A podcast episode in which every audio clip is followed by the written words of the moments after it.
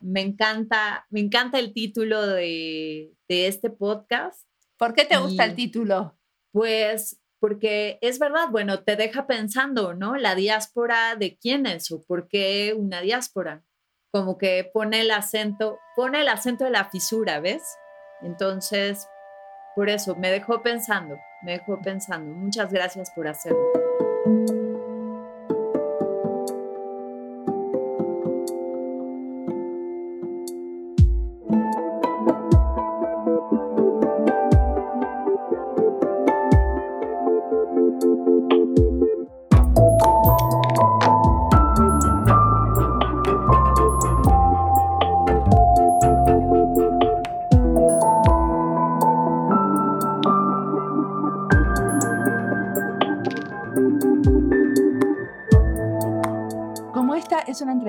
Mexicana, quiero aprovechar la publicación para un pequeño homenaje a Brian Delgado Tobaco. Mi nombre es Alfredo Gutiérrez Borrero, los saludo desde Bogotá, Colombia. Eh, a todos los oyentes de Diseño y Diáspora, que es una comunidad nutrida, extiendo un sentido de pésame por la pérdida de nuestro colega mexicano Brian Delgado Tabaco, eh, una persona que era un enlazador de mundos, un enlazador de redes, que conocí hace varios años por las redes y que los dos años que pasamos comunicándonos con la pandemia en, esta gran aula Latinoamérica, como yo la llamo, departió conmigo en eventos en la UNAM, eh, en eventos organizados por Diseño y Diáspora, en eventos organizados en la Tadeo. Es con grandísima tristeza que se despide a una persona que fundó un grupo de diseño, em, que siempre se preocupó por dar a conocer las nuevas versiones y las nuevas variantes, mm, cuyos detalles eh, respecto de su partida no conozco del todo bien, mm, salvo que estuvo un mes fuera, eh, o perdido, o sin saberse su paradero, pero creo que Latinoamérica, México y el diseño pierden un gran, gran exponente de, de de cosas muy bonitas, de cosas muy bonitas. Te, te mando, o les mando a todos, perdón, un, un gran saludo. Brian era uno de nuestros escuchas, comentaba y respondía a nuestras preguntas, hacía mucho trabajo de difusión del diseño en las redes. También participó de la certificación de diseño y género, alguien con mucha curiosidad y ganas de aprender. Escribimos con él un artículo sobre esa experiencia para el Design Research Society este verano y armamos un video. Un colega cercano que nunca pude conocer personalmente y me hubiera encantado. Te vamos a extrañar, Brian. Ahora sí, vamos al episodio de hoy. El tema son los estudios del futuro y para abrir este tema contamos con una entrevista a Carla Paniagua Ramírez, que dirige el programa de diseño de futuros en la Universidad del Centro. Ella es antropóloga visual y en esta entrevista vamos a hablar de la intersección de los estudios de futuro con el diseño. Mi nombre es Mariana Salgado, esto es Diseño y Diáspora.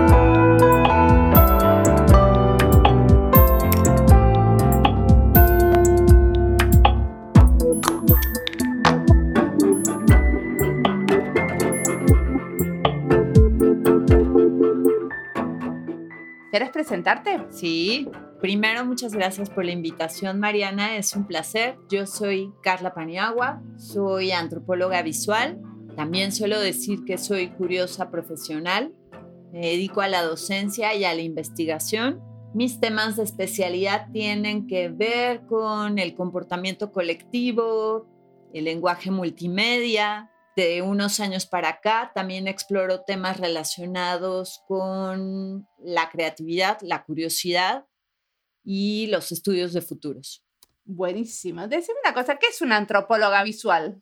Es una persona que, bueno, por antropóloga estudia el comportamiento de los grupos humanos, de los grupos humanos vivos. Y por lo visual o por lo multimedia, si lo quieres ver así, porque eso sería un poco más exacto, utilizo los materiales que los grupos humanos producen para descifrar su comportamiento.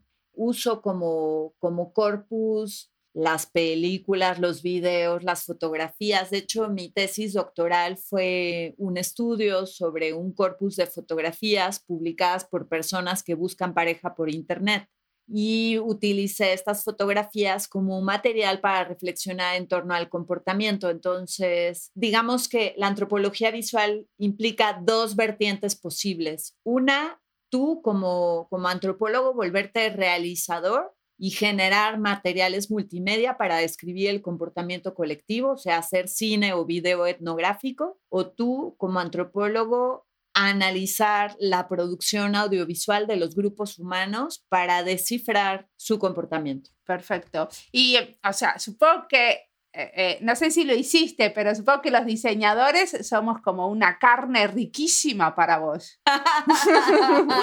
Porque estamos todo el tiempo produciendo eh, diferentes elementos que no son películas y videos necesariamente o fotos, mm. pero producimos artefactos y prototipos y todo lo que producimos. Tienes un punto, es verdad. Fíjate que nunca he hecho antropología de los diseñadores porque no los veo como una tribu.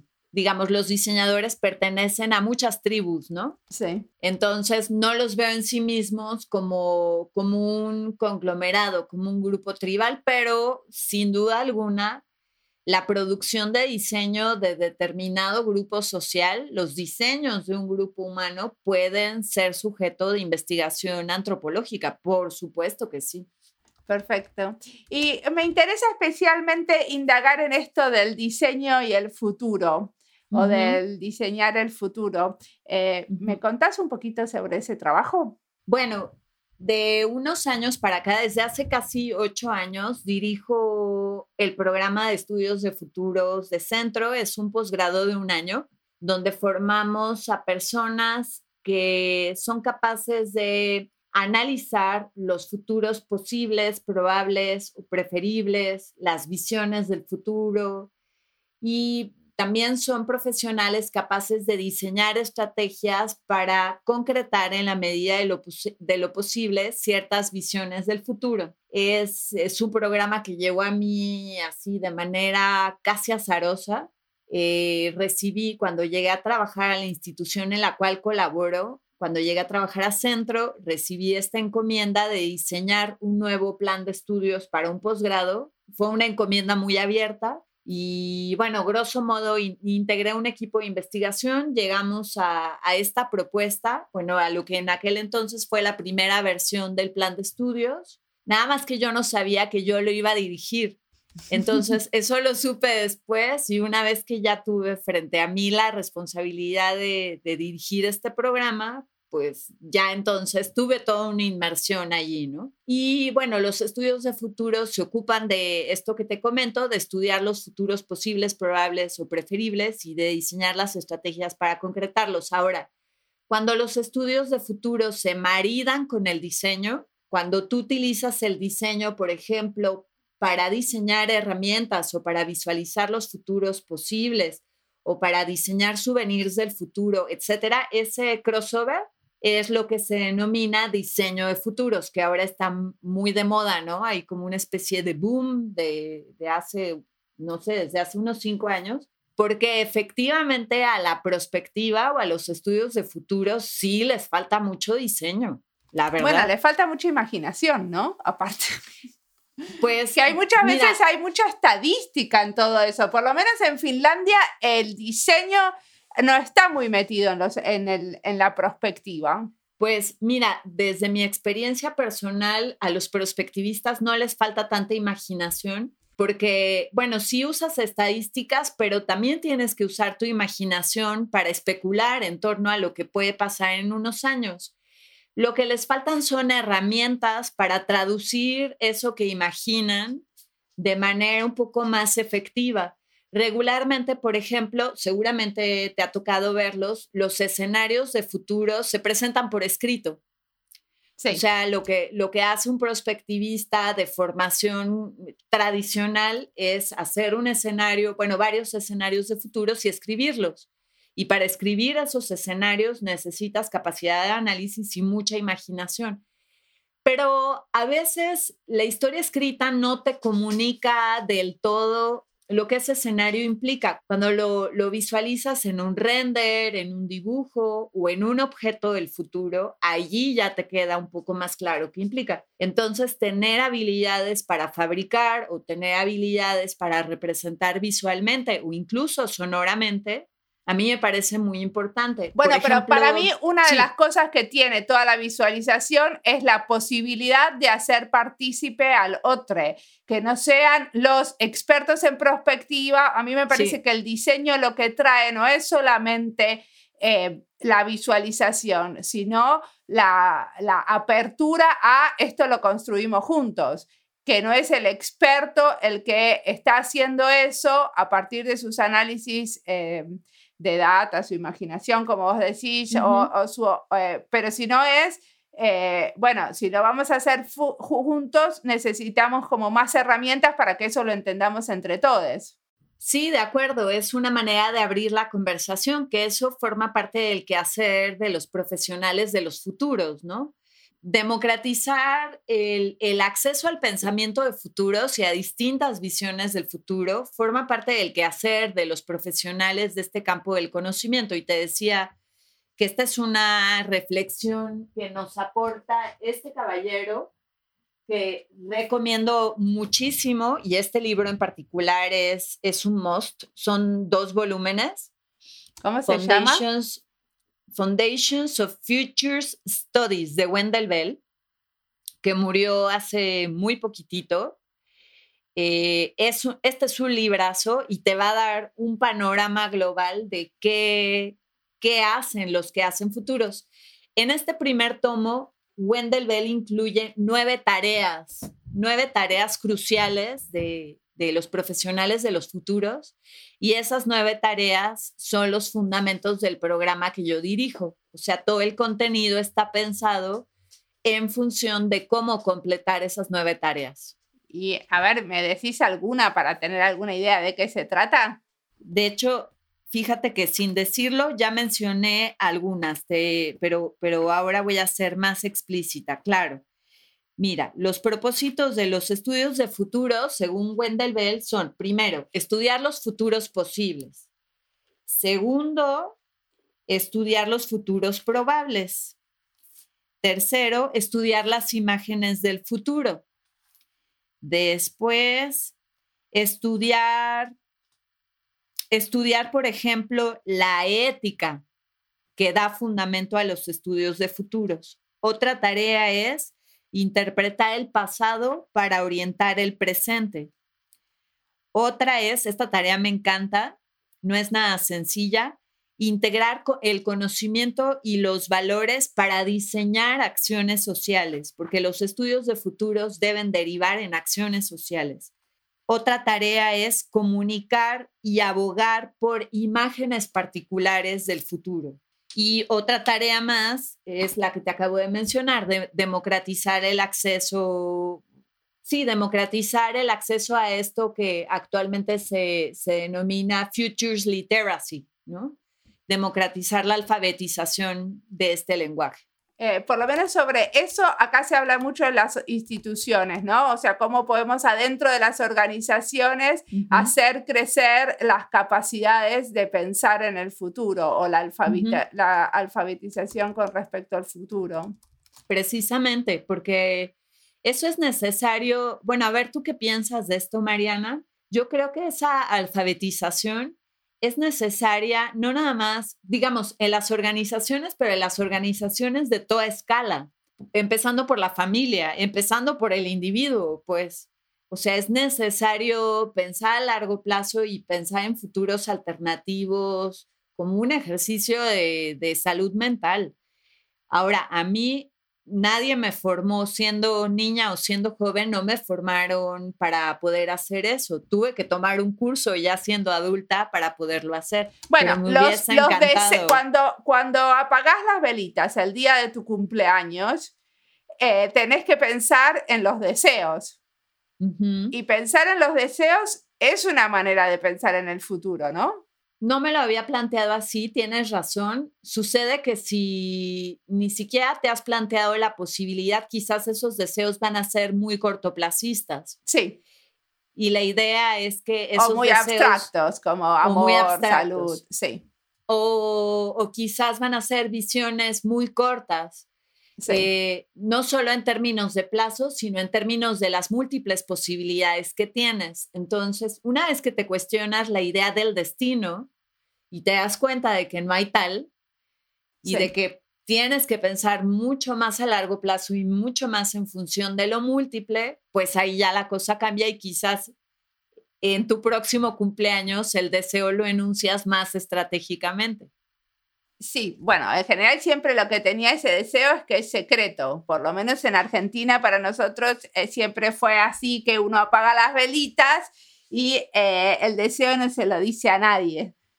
En México también es así. Para que se cumpla. así. así. es.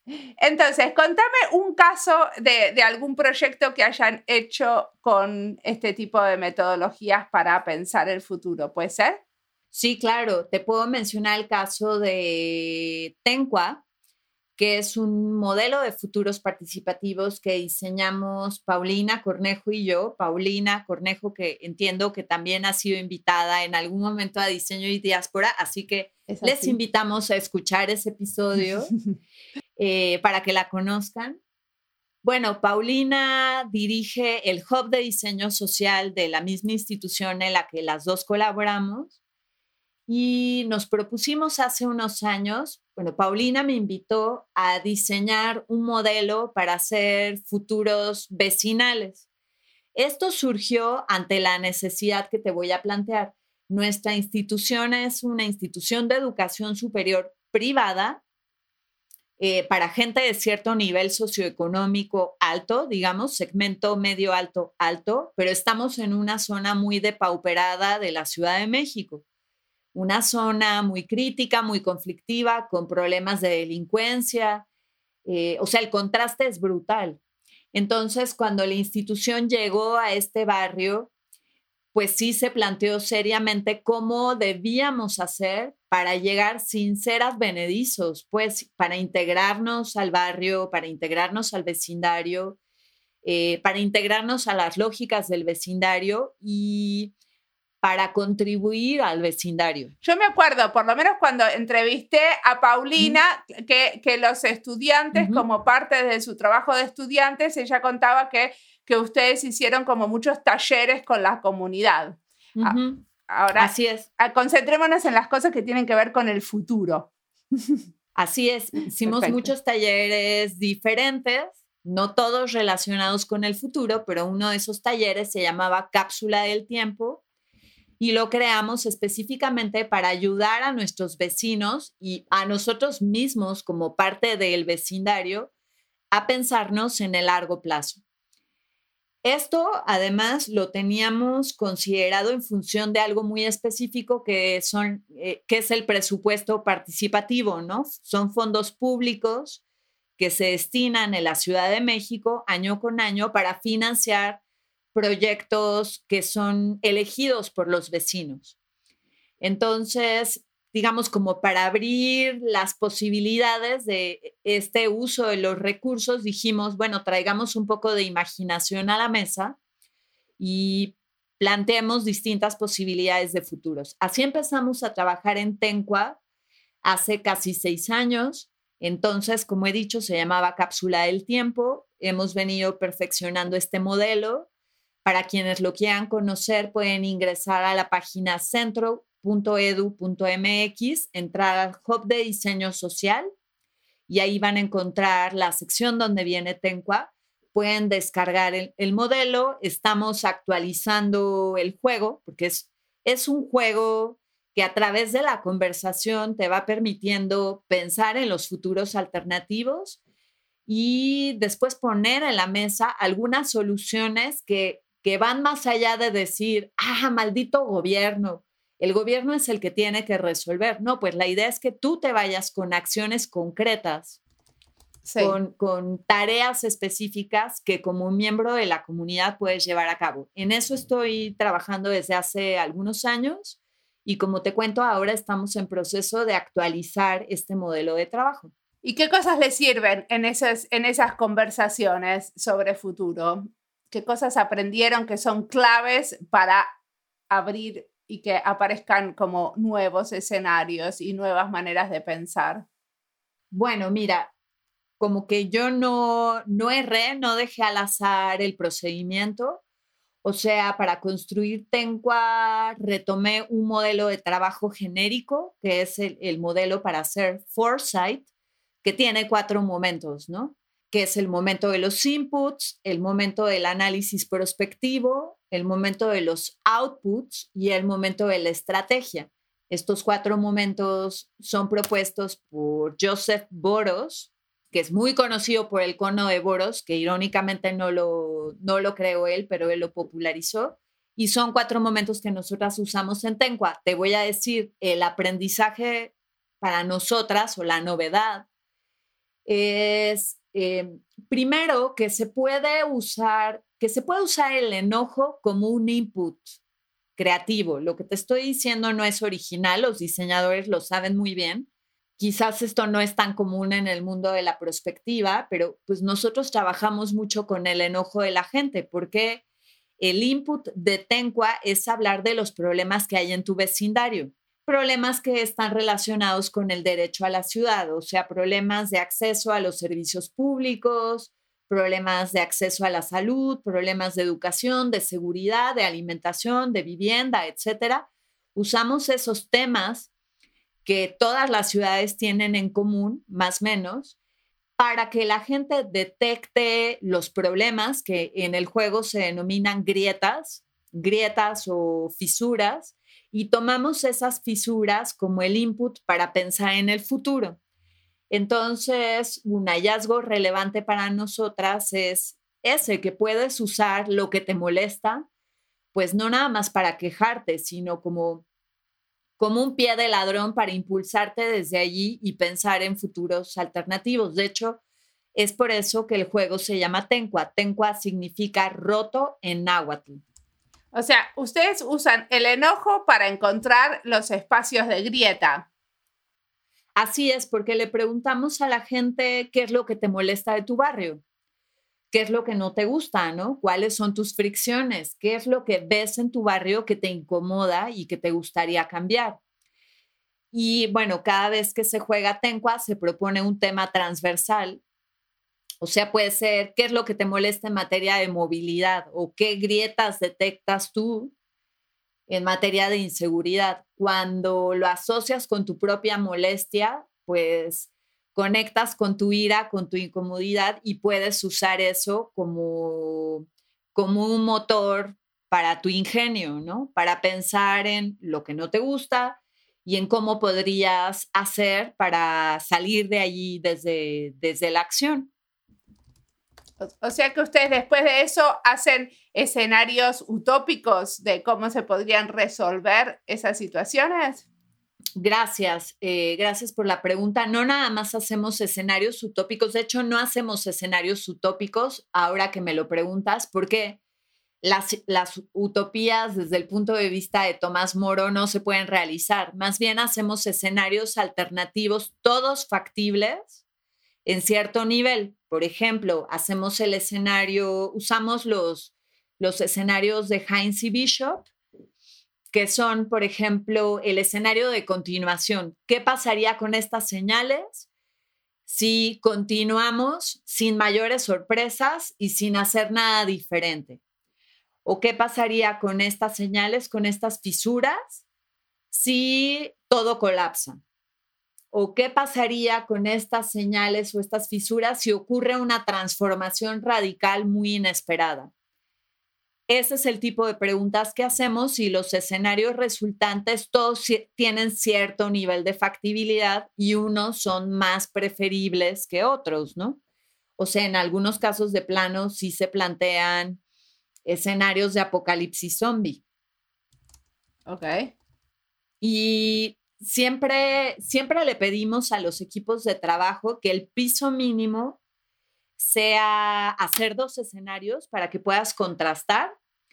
Y uno de esos escenarios siempre va a ser el de continuación para que los participantes se pregunten, ¿qué pasaría si no hago nada frente a esta realidad? ¿no? ¿Qué pasaría si yo sigo viendo estas grietas, esto que me molesta y no hago nada diferente? Bueno, ese sería como el, el escenario de activación, porque está claro que ese va a ser bastante negro. Regularmente lo es regularmente lo es. o sea, ese es el escenario que te tiene que, eh, que, dar la patadita o el empujoncito para darte cuenta de que hay algún tipo de intervención o algo diferente hay que pensar. Exacto, el, el propósito de hacerlo así es justo eso, eh, provocar un sentido de urgencia y no quedarte con la conclusión habitual de maldito gobierno que no es que los gobiernos no sean malditos, pues a veces sí lo son. Eh, lo que pasa es que eso no es suficiente, eso no te mueve a la acción porque depositas la responsabilidad en alguien más. A veces no es el gobierno, a veces eh, son las grandes empresas, ¿no? Como que lo resuelva Tesla, que lo resuelva Jeff Bezos, pero sabes, ellos ya están muy ocupados, entonces no podemos esperar a que Elon Musk o Jeff Bezos resuelvan todo, ¿no? con su criterio y sus sesgos. Más bien de lo que se trata es de terminar preguntándome, bueno, frente a esto, si no quiero que esto pase, ¿qué podría hacer yo desde mi margen de operaciones? Y, ustedes después tienen, eh, como una vez que se construye el escenario, también se construyen mm, esos pasos hacia el escenario, eso que hoy en día estamos hablando sobre la transición al, a ese al escenario preferible. Sí, así es. La última parte del taller eh, está destinada a construir el mapa de ruta.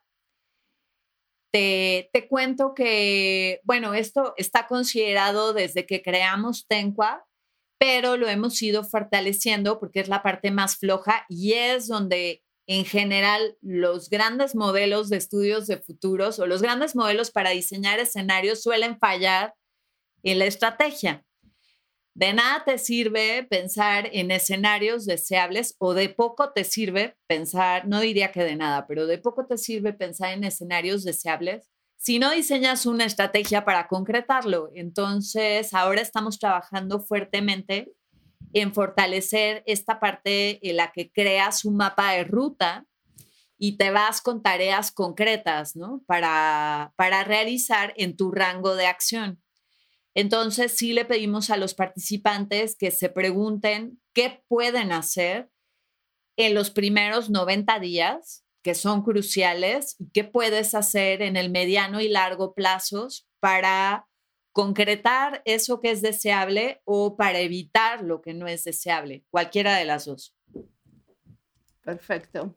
Y eh, en general, esas son sesiones donde ahí sí existe el codiseño o la co-creación, ¿no? Donde para trazar esos mapas de rutas necesitamos a como a todos los actores implicados. Sí, aunque te voy a decir, eh, regularmente quienes vienen a las sesiones de Tencua son vecinos y estos vecinos, estos ciudadanos, hacen referencia a actores involucrados que no están en la mesa, pero que también son necesarios. O sea, regularmente es muy difícil tener a toda la gente correcta sentada a la mesa. Siempre hay gente, siempre hay jugadores que te faltan. Pero que como las autoridades de la ciudad, por ejemplo, ese tipo de cosas. Exacto, exacto. O sea, lo ideal efectivamente es tener a la gente correcta en las sesiones. Eso no siempre es factible, pero sí les pedimos que piensen cuáles son los actores a los que necesitas para la ejecución, al menos para tenerlos en mente y para poder acudir a la gente correcta o a las instituciones correctas al momento de implementar. Entonces, te voy a decir, creo que en términos de codiseño siempre nos vamos a quedar cortas eh, porque nunca están todos, ni son todos los que están, ni están todos los que son, pero al menos sí les pedimos a los jugadores, a las jugadoras, que se imaginen o que visualicen quiénes más tienen que estar quiénes más son los stakeholders indispensables para que, em, digamos, quiénes son parte del problema y son necesarios para implementar una solución. Y una pregunta, o sea, ustedes organizan estas sesiones de juegos, que vienen los vecinos.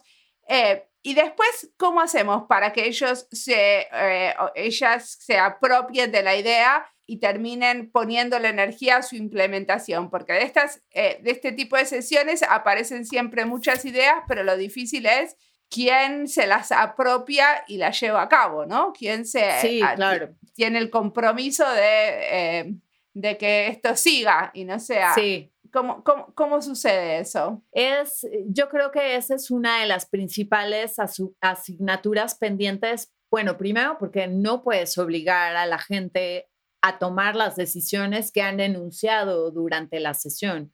O sea, el trabajo que hacemos no, no es vinculante.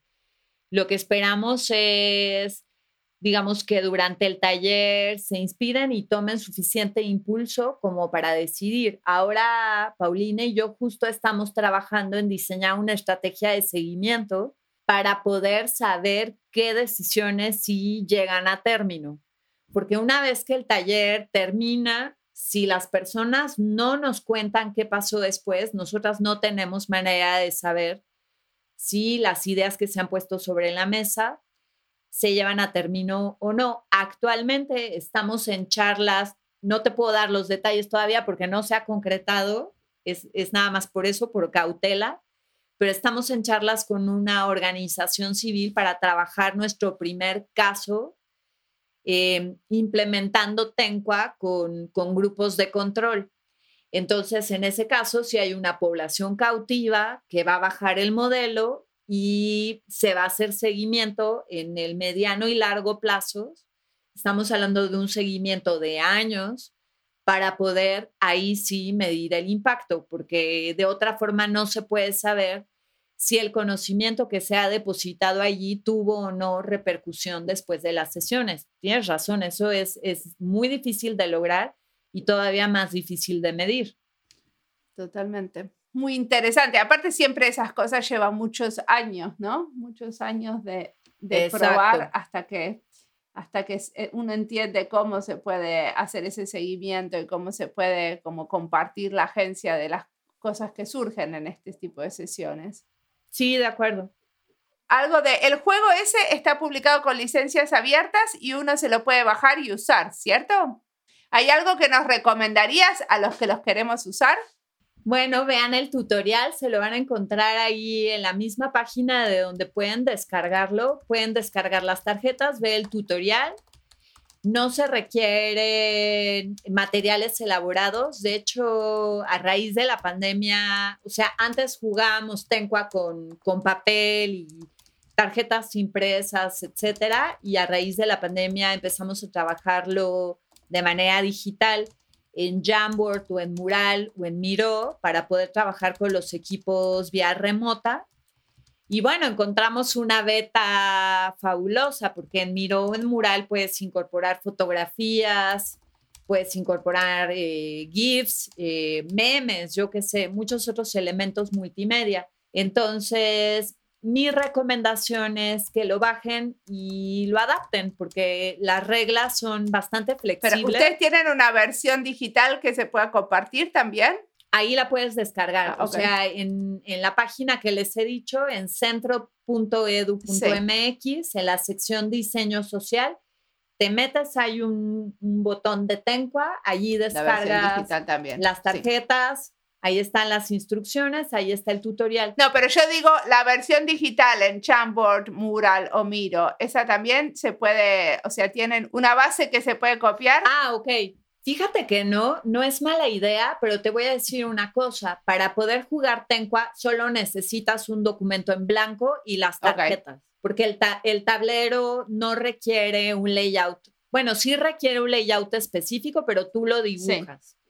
Entonces, lo puedes dibujar con Word, pues no, no, no necesita más. Son una serie de cuadrantes que hay que dibujar y que están establecidos en las reglas, pero lo puedes hacer en una hoja de papel o en, en una hoja digital. Entonces, no, no necesita muchos recursos. Digamos, es fácil de jugar y hemos visto en el último año que la gente se ha apropiado del juego y ya no nos pertenece, lo cual es muy bueno porque quiere decir que ya vuela solo. El año pasado me invitaron a una partida de Tencua donde todos los escenarios futuros eran escenarios distópicos. Era como un tencua preparacionista, ¿no? Todas las visiones del futuro eran muy apocalípticas.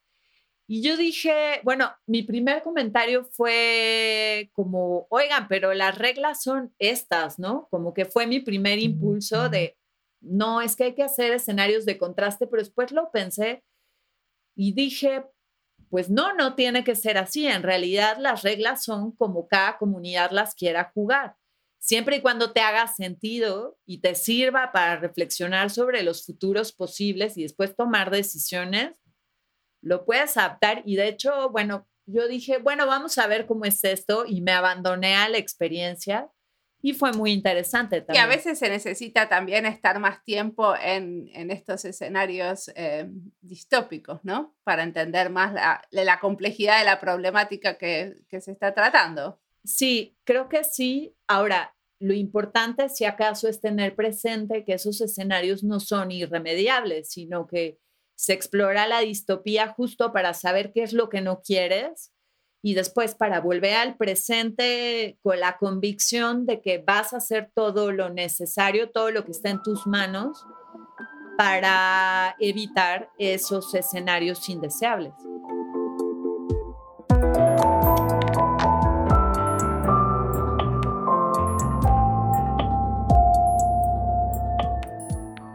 Esta entrevista es parte de las listas Educación en Diseño, Diseño y Futuro, Antropología y Diseño, México y Diseño. Tenemos dos listas de antropología y diseño, una donde compilo los episodios de diseño y diáspora y otra que la hicimos con la red de podcasteres de diseño.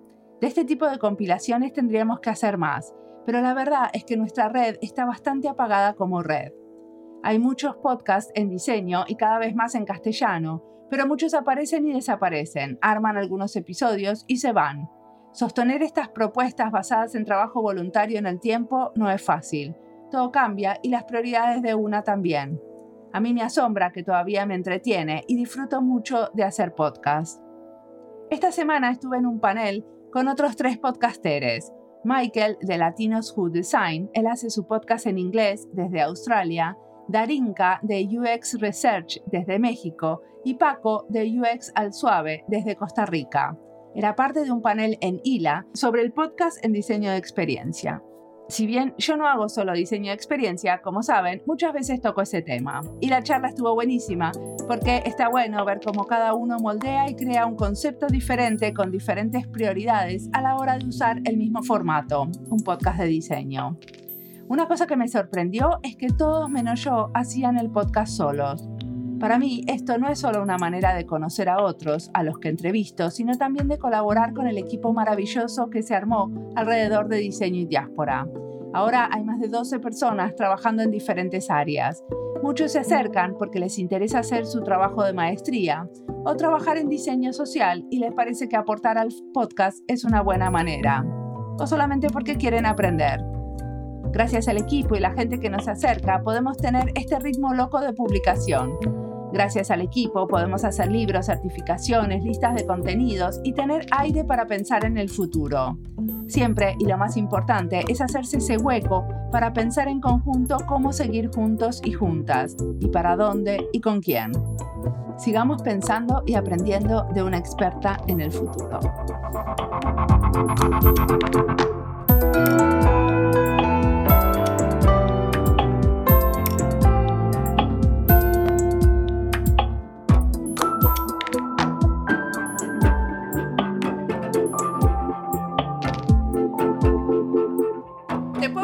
Sobre el futuro de este juego? Sí, claro. ¿Qué te, ¿Cómo te gustaría que, que en el futuro eh, estemos trabajando con este tipo de juegos, con otro tipo de herramientas? ¿Cómo te imaginas? Gracias por esa pregunta. Nunca me la habían hecho, el, el futuro de Tenqua.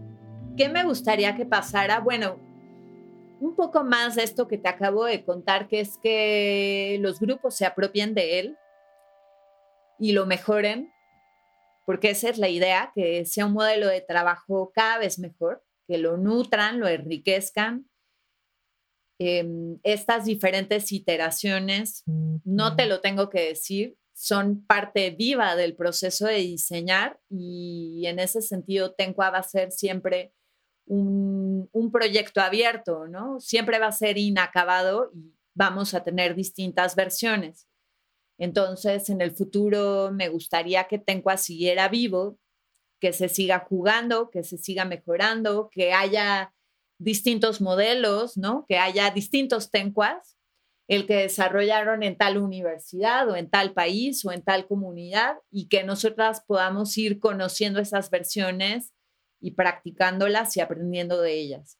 Ahora estamos trabajando en mejoras muy específicas, como te he dicho, entonces en el futuro espero que, por ejemplo, el tema del seguimiento ya esté resuelto y que pues me gustaría seguir aprovechando las posibilidades tecnológicas que se nos vayan presentando para que la experiencia del juego mejore. Por ejemplo, yo no esperaba que el juego fuera más entretenido cuando lo pasas a digital, pero sí, cuando lo pasas a digital la experiencia mejora porque puedes jugar con gente que está en otros países, hablar de problemáticas en común, pero aparte la discusión se vuelve multimedia y eso lo hace mucho más interesante. Bueno, y aparte que muchas veces eh, tiene eso de cuando estás trabajando a distancia que está todo digitalizado ya, ¿no?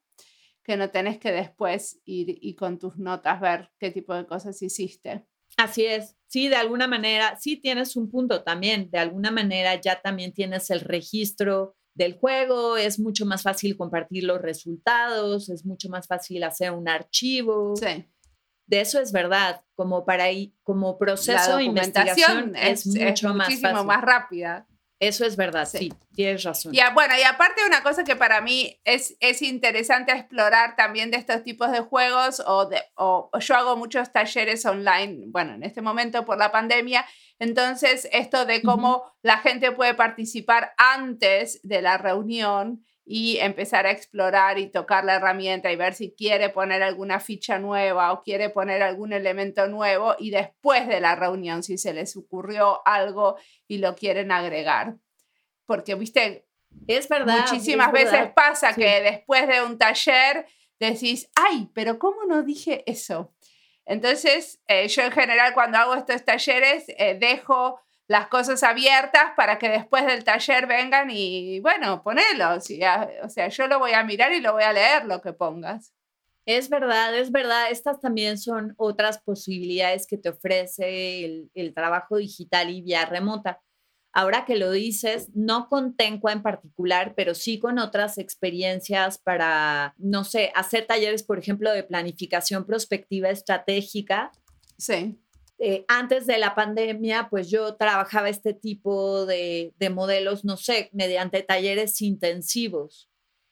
Y ahora que se hace mucho trabajo a distancia, como que se van difiriendo, el sprint se difiere en sesiones más pequeñas que se desarrollan a lo largo de varias semanas.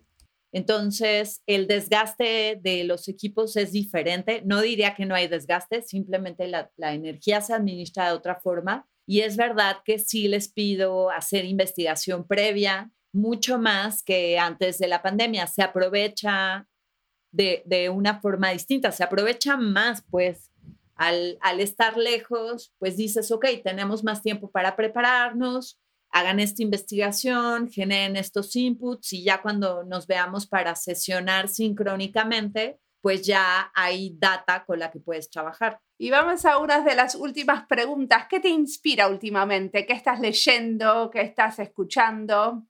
¿Qué querés recomendarle a nuestra audiencia y te inspira especialmente? A ver, pues te cuento.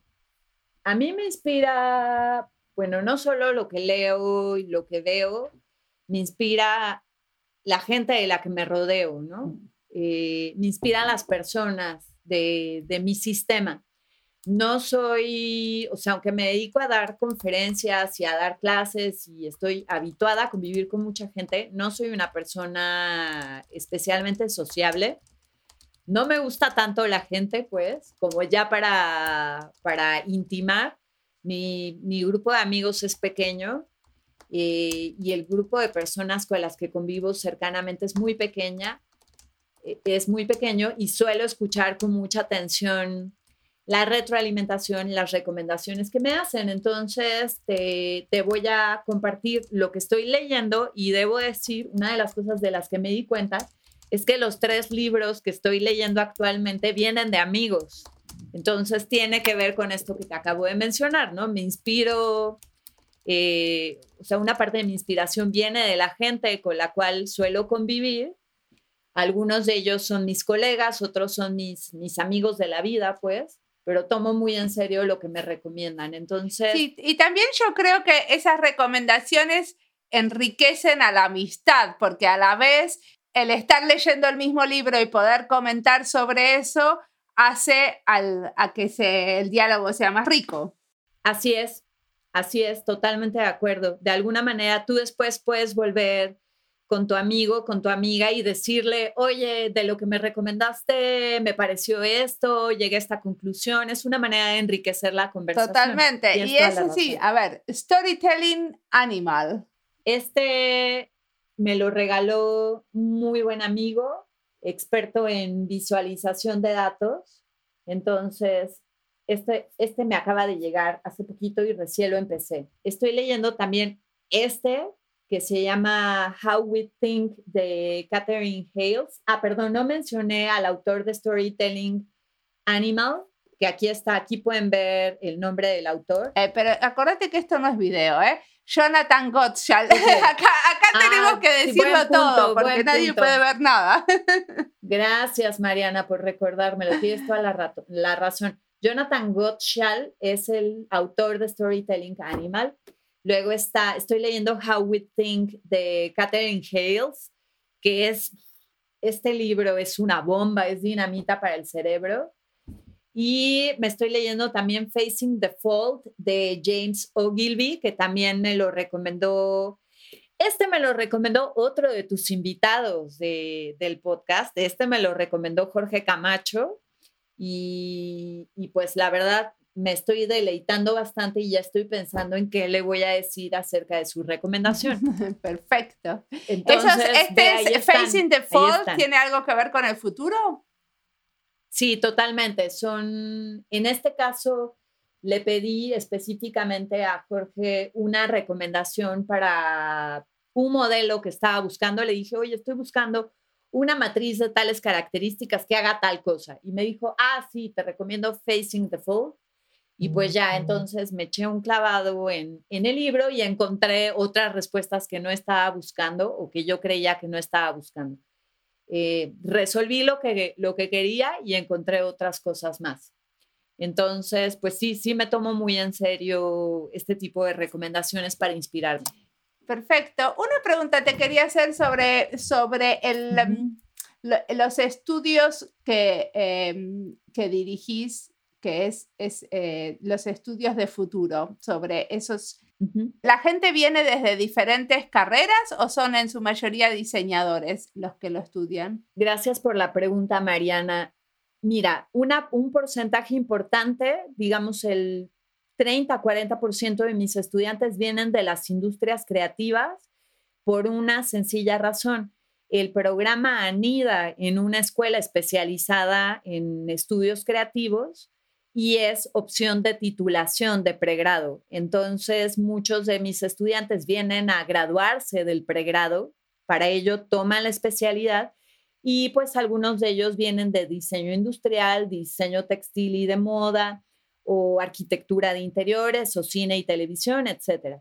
Pero la verdad es que los estudios de futuro son para profesionales de todas las índoles, entonces el resto de los integrantes de mi programa vienen de otras disciplinas. He, formado a administradores públicos, ingenieros en mecatrónica, financieros, administradores, administradoras. Me gustaría en el futuro cercano tener, por ¿Y, ejemplo... ¿Y con qué tipo de, colaboradores trabajan? ¿Siempre trabajan con, con la comunidad del barrio o también aparte tienen como empresas y diferentes personas que les encargan eh, trabajos a los estudiantes? Eh, efectivamente, sí colaboramos con, digamos, tenemos abierta una línea de negocios. Los estudios de futuros no nada más son algo que ofrecemos como servicio a través de este posgrado, También ofrecemos el servicio de consultoría para, para entidades públicas, privadas, civiles o académicas y en algunos... Y, esos son los estudiantes los que participan en esas veces, consultorías. A veces, depende del grado de complejidad. Eh, por ejemplo, actualmente estamos haciendo un proyecto para la Embajada de Canadá y este proyecto incluye un componente de futuros y aquí están colaborando conmigo ya no estudiantes, sino egresados, ¿no? En proyectos quizás que son más internos involucramos a estudiantes, pero ya cuando estamos hablando de iniciativas con la industria, yo convoco a mis egresados, ¿no? Que, que ya terminaron, ya conocen el proceso completo, ya tienen más horas de vuelo entonces ahí más bien trabajo con egresados. Y también hay ONGs que pueden pedir o organizaciones de la sociedad civil que pueden pedir em, este tipo de servicios. Sí, por supuesto. Son servicios que ofrecemos para organizaciones de todas las escalas y todos los sectores. Y de hecho tenemos programas de formación no nada más en posgrado, también tenemos programas de formación, o sea, más allá de, de que damos servicio de consultoría, también damos formación para eh, entidades públicas, privadas, civiles o para personas físicas a través de educación continua. Tenemos un curso de formación de introducción a los estudios de futuros, un curso de futuros personales, otro curso de estrategia, otro curso de, el, el, más reciente es de futuros participativos. Eso de futuros personales es un poco de psicología. Pues fíjate que no, porque no te metes a estudiar las motivaciones del sujeto. Son más bien los principios, pero sí es terapéutico, sin lugar a dudas es terapéutico. A mí me cambió la vida ese curso, totalmente. Digamos, aunque no te metes a estudiar el comportamiento individual, sí te metes a planear la siguiente etapa de tu vida y en ese sentido, pues opera a un nivel terapéutico. Ese curso lo imparte Aletia Montero, eh, que es eh, una prospectivista mexicana bastante reconocida y mm, que ella a su vez es hija de dos prospectivistas mexicanos, entonces digamos como que ella trae la prospectiva en el ADN. El conocimiento de las generaciones de prospectivistas mexicanos. Totalmente, totalmente, totalmente. Le viene de cuna y ella utiliza el método de Verne Wheelwright, eh, para, para hacer futuros personales. También tenemos de los cursos que te he mencionado, dos de ellos, el de introducción a los futuros y el de futuros participativos, están a cargo de egresados y egresadas del programa de la especialidad. Entonces, pues yo me siento muy orgullosa de que sean ex estudiantes de centro quienes están a cargo del diseño y, y la facilitación de este contenido. Ok, ¿y estos cursos son de un año o de cuánto tiempo? Son diferentes duraciones, pero todos son de educación continua, son cursos cortos, por ejemplo, el de futuros personales desde seis semanas, el de introducción a los futuros dura también seis, el de futuros participativos igual son unas cinco semanas y son actualmente son online. Entonces, para quienes tengan interés en otros países, todos estos cursos se anuncian en la cartelera de centro en la dirección que di hace un momento, centro.edu.mx, en la sección de educación continua se meten a la oferta específicamente de creatividad e innovación. Ahí van a encontrar todo. Bueno, ahora esto parece una propaganda que estamos no lo haciendo. Es, no lo es, pero a la vez sí, porque siempre me preguntan, bueno, ¿a dónde voy si yo quiero formarme? Bueno, se me ocurre eso y se me ocurre también un curso que a mí me encanta, que es el de Futures Thinking de Coursera, que es del Institute for the Future, salió el año pasado. Y ese es un MOOC que puedes tomar, pues no sé, a la hora que tú quieras, a la una de la mañana, a las dos de la mañana, en vez de ver una película, te tomas ese curso fabuloso que lo puedes ah, hacer en, es, un par de meses. Es asincrónico, digamos, no tenés, que, no, tenés contacto con la gente. Sí, eso es. Así es. No sabía que la Universidad del Centro tenía también este tipo de cursos más cortos. Sí, así es. Nada más que nuestros cursos sí son todos sincrónicos, entonces pues hay que ir a una hora muy específica. Buenísimo. Em, creo que ya te pregunté un montón de cosas. Muchísimas gracias por la entrevista. Muchas gracias a ti, Mariana. Ha sido un placer conversar. Muchas gracias a vos.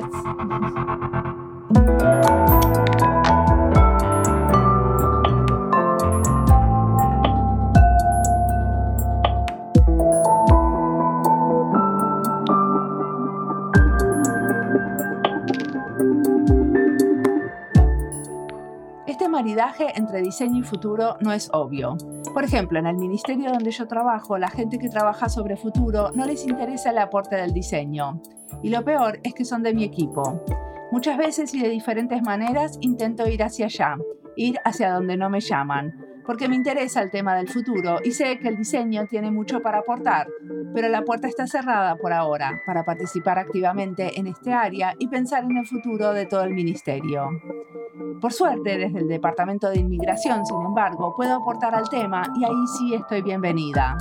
Así que hacer entrevistas sobre diseño y futuro para mí es una manera de estudiar el tema, entenderlo mejor, para ver si puedo en algún momento tener la chance de aportar algo. ¿Les pasa lo mismo a ustedes con algún tema que les interesa pero no ven por dónde meterse? Escuchar sobre el tema es una manera de estar más atenta y no olvidarme que aunque los demás no me den el lugar, yo sí me lo doy. Me hago el tiempo para escuchar sobre lo que me interesa y sé que tarde o temprano será mi campo de acción. Me hago el tiempo y el lugar para escuchar sobre lo que me interesa y sé que tarde o temprano será mi campo de acción. Y termino con una frase de Carla. De nada sirve pensar en escenarios deseables si no tenemos estrategias para concretarlo. Mi estrategia es seguir investigando sobre el tema de diseño y futuro, y por eso en breve tendremos una serie que estuvimos haciendo con Domenico Di Siena. Como siempre, la música del podcast es de Antonio Zimmerman, el diseño de sonido es de Andy Fechi. Este podcast está publicado con licencia creativa común con atribuciones. Esto fue Diseño y Diáspora. Pueden seguirnos en nuestras redes sociales en YouTube, Instagram y Twitter o visitar nuestra página web diseñoydiáspora.org. No olviden recomendarnos. Nos escuchamos en la próxima.